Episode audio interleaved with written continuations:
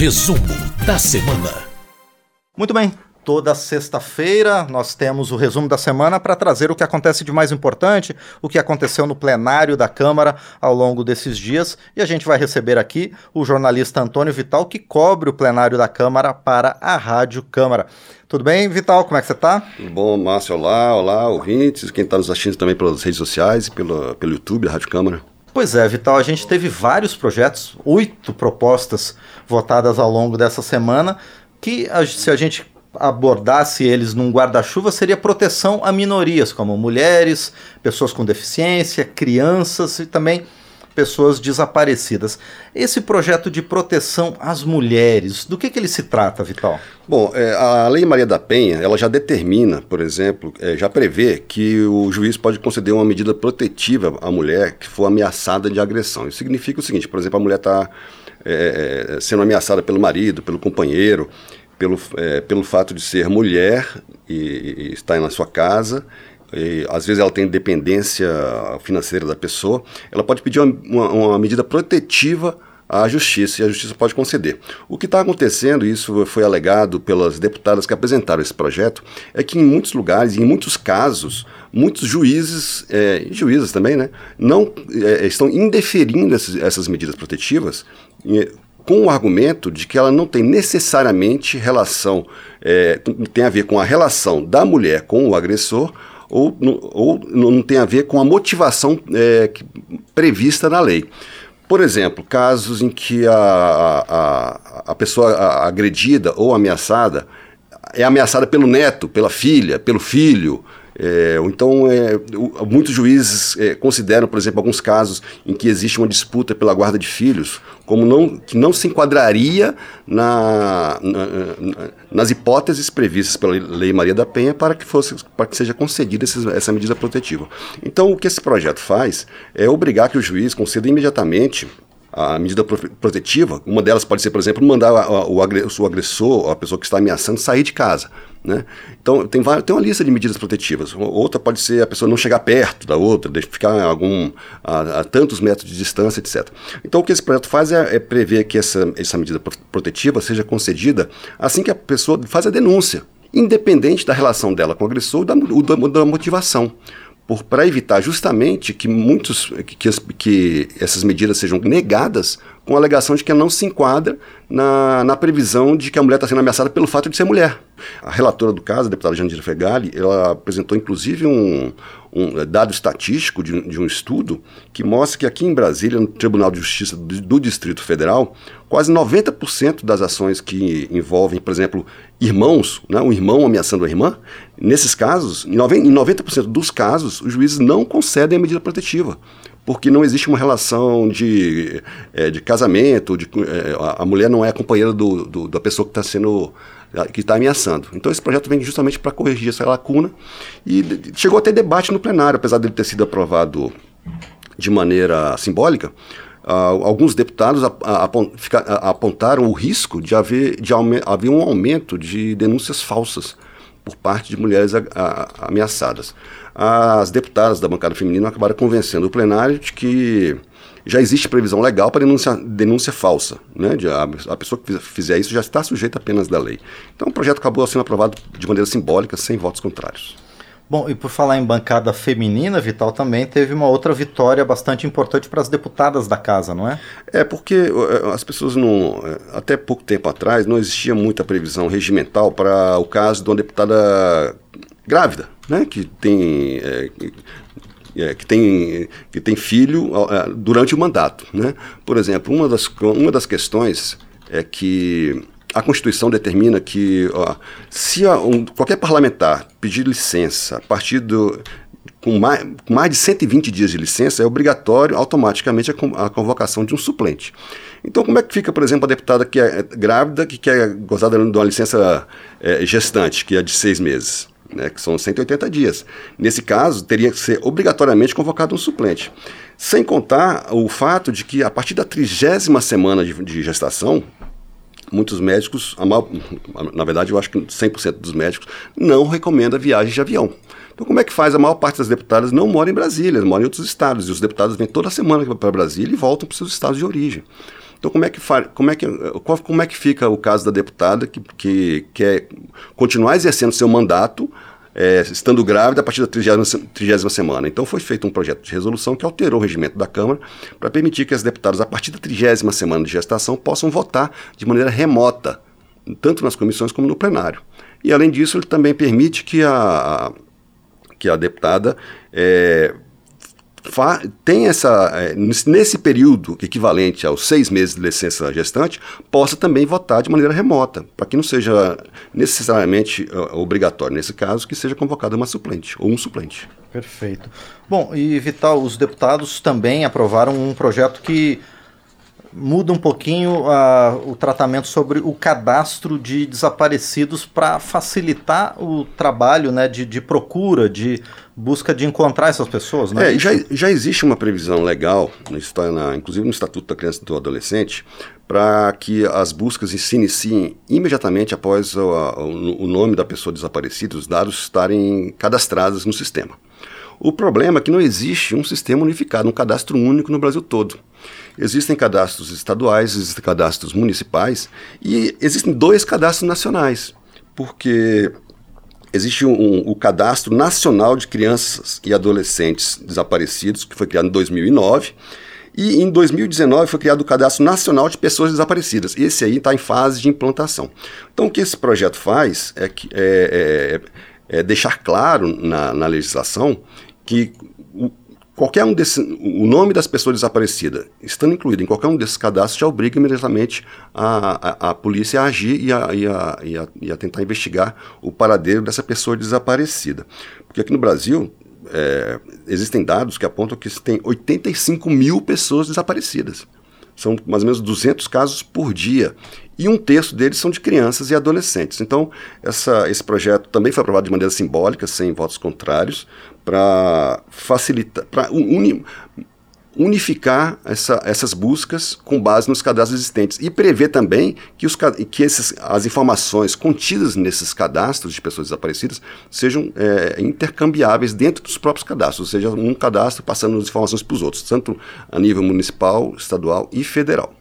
Bom, e outro projeto cria um símbolo especial para ser usado por pessoas que têm uma deficiência que não é aparente, mas ainda assim precisa de um atendimento especializado. É, porque é, tem muitas pessoas que têm algum tipo de deficiência que as outras pessoas não percebem à primeira vista. Por exemplo, tem muitos casos de pessoas com um transtorno do, do espectro autista que não são graves o suficiente para que as outras pessoas percebam.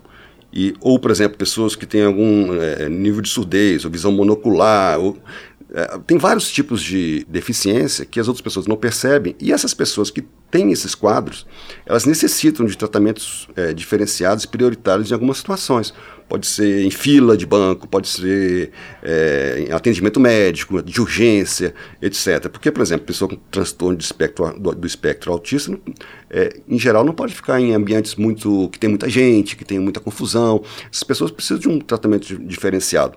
E o que acontece é que, como a, a, essa deficiência ou essa, a, essa condição não é visível para as outras pessoas, geralmente existem questionamentos, geralmente as pessoas não, não dão o tratamento prioritário que essas pessoas precisariam ter. Então foi criado um, um projeto que cria um símbolo que é um cordão de fita com desenho de girassóis para ser usado por essas pessoas, para que as outras pessoas identifiquem que elas tenham nesse, é, é direito a algum tipo de tratamento prioritário. Ah, esse, o projeto é, prevê que esse uso desse símbolo não, é opcional, ou seja, ninguém é obrigado a usar, e a, em, em, determinadas situações, se alguém pedir um, um, algum comprovante da deficiência, a pessoa tem que fornecer. Mas isso facilita é, a vida dessas pessoas em várias situações. Bom, agora vamos para a área de justiça, Vital, porque parece que teve uma mudança na legislação no que diz respeito tanto a habeas corpus quanto para decisões de colegiados judiciais que, que geram empate. É, na verdade, não chega a ser uma mudança na legislação. Ela, uh, esse projeto que causou bastante debate no plenário, eh, ele foi aprovado com a justificativa de que simplesmente é, consolida, deixa claro na lei, é, algo que já está previsto na Constituição, que é a chamada presunção de inocência. O que é a presunção de inocência? Que a pessoa ela é inocente até que se prove o contrário, até que tenha provas, etc. Então, o que esse projeto faz é prever que quando houver uma decisão, uma, um empate num julgamento de uma turma colegiada, em qualquer processo penal, por isso pode ser no Supremo Tribunal Federal, no Superior Tribunal de Justiça, na segunda instância dos tribunais de justiça estaduais, quando houver um empate, ou seja, quando os embargadores, juízes, ministros não decidirem nem se, se a pessoa é culpada ou inocente, no caso de empate, a, a, a decisão será favorável ao réu. Isso tanto em relação a decisões é, a, é, de habeas corpus, como decisão de processos penais ou de cumprimento de pena, recursos, etc, etc. Isso causou muito debate no plenário, porque é, muitos deputados apontaram que isso aí poderia aumentar, deixar, fazer com que houvesse um aumento da impunidade no país, né? Porque esse projeto, além disso, ele facilita a concessão de habeas corpus. Prevê que o juiz pode conceder isso de ofício, ou seja, sem que ninguém se, é, o provoque a fazer isso, em determinadas situações, quando perceber que existe algum tipo de ameaça a alguém ao, a, no curso de qualquer tipo de processo penal. Teve muito debate. A, o argumento vencedor do, dos autor, do autor do projeto, que foi o deputado Rubens Pereira Júnior, que foi referendado pelo relator, deputado Elmar Nascimento, é de que a Constituição já prevê isso aí. Só que isso não é seguido na, em, em todas as instâncias do Judiciário. Muitos deputados disseram, criticaram isso aí, inclusive o deputado Delton Dallagnol fez um, um pronunciamento bastante emotivo, falando que isso poderia é, é, diminuir bastante as chances do Ministério Público conseguir algum tipo de, de vitória ao longo dos julgamentos, ou seja, que as pessoas deixariam de ser condenadas pelo fato de que existem muitos graus de recurso e muitas possibilidades de um, de um empate ao longo desse, do processo todo. Entendeu? Então, assim, isso foi. Teve muito, muita, muita, muita discussão no plenário, foi aprovado foi para o Senado, agora, agora os senadores vão decidir se isso aí pode ser consolidado ou não. Bom, Vital, no início do ano a gente teve essas notícias preocupantes, a morte de muitas pessoas no litoral de São Paulo devido a desmoronamentos que aconteceram em áreas de risco e também é, eventos em outros estados do país, no, no Amazonas também, perdas materiais e perdas de vidas também. A Câmara ela aprovou um projeto para tentar estancar um pouco essa situação, não é? É, já virou quase um, uma rotina, né? Todo o início do ano, dezembro, janeiro, fevereiro, nos meses de muita chuva, né? Na região sudeste, em, em outras regiões, no sul, sul da Bahia, etc., de casos de desastres causados por, pela chuva, né? Desmoronamentos, é, e, e casas é, destruídas, pessoas mortas. Então o projeto foi aprovado essa semana ele obriga que os municípios incluam no, no, no, na, no, no plano municipal né, de, eh, de risco, de gestão de risco, informa, eh, programas para prevenir esse tipo de caso. É, os municípios serão obrigados a elaborar e incluir nesses planos um programa de contenção de construções irregulares. Vocês vão ter que identificar os locais onde tem mais risco para a população, né? tentar evitar essas construções nesses lugares, definir alternativas para esses moradores, né? alternativas de lugares onde as pessoas podem ter suas casas construídas e prever também investimentos necessários para combater enchentes e prevenir desastres. Isso tudo vai ter que ser incluído nesse plano que os municípios têm que elaborar regularmente. Esses planos municipais para casos de desastres, hoje eles já têm que conter informações como é, sistemas de alerta, como as pessoas podem ficar sabendo, por exemplo, quando existe um risco, quando existe um risco de, de inundação, de desmoronamento. É, tem, que fazer, tem, tem que tem que prever exercícios simulados de o que, que, as pessoas têm que fazer nessas situações, sistema de tem que estar pronto um sistema emergencial de atendimento do hospitalar, por exemplo. E agora, com esse projeto, tem que ter também uma identificação dos locais de risco junto com alternativas para essas pessoas e cálculo de investimentos necessários para que isso seja executado. Bom, e vamos continuar falando sobre a água agora no, no uso racional dela, porque os deputados também aprovaram a instituição de uma Semana da Água, semana pelo uso racional e consciente da água. Para que isso, Vital? Bom, apesar da, do Brasil todos os anos sofrer também com inundações, etc., na verdade, os especialistas já apontam que o Brasil está sob risco hídrico. Né? Tem vários lugares em que os mananciais estão secando, que a, as pessoas encontram dificuldade. Tem, tem lugar que tem processo, processo de desertificação. A região sul, por exemplo, no, todo fim do ano, enquanto a, no sudeste tem, tem enchentes e inundações, a região sul tem seca. Né? A seca prejudica tudo. Então o Brasil está em crise hídrica. Então um projeto criou, instituiu uma semana por ano para que se promova, porque o poder público promova debates faça campanhas para o uso racional e consciente da água. Essa Semana Nacional do Uso Consciente da Água vai acontecer todos os anos, é, na semana em que se comemora o Dia Mundial da Água, que é dia 22 de março. Inclusive, esse projeto foi aprovado justamente nessa, nessa data de 22 de março. Esse Dia Mundial da Água foi criado na ECO 92. Se você lembra, 30 anos atrás, aconteceu lá no Rio de Janeiro, foi a primeira grande conferência mundial sobre o clima, e lá, 30 anos atrás, já se apontava a necessidade de um dia para que se que as pessoas lembrassem né, do uso racional desse recurso que é tão importante, que é fundamental para a vida de todo mundo. Então esse projeto foi aprovado, já foi aprovado pela Câmara e pelo Senado e seguiu para a sanção presidencial e já pode virar lei. E por último, Vital, a gente teve alguma uma aprovação que gerou uma certa divergência da transformação de cargos no âmbito do Ministério Público, não é? É, isso já é uma. Os poderes, por exemplo, o Judiciário, e alguns órgãos federa federais, o Ministério Público, que é, que é, o caso desse, desse projeto, podem enviar para o Congresso é, projetos para criação de cargos, né, quando sentem necessidade.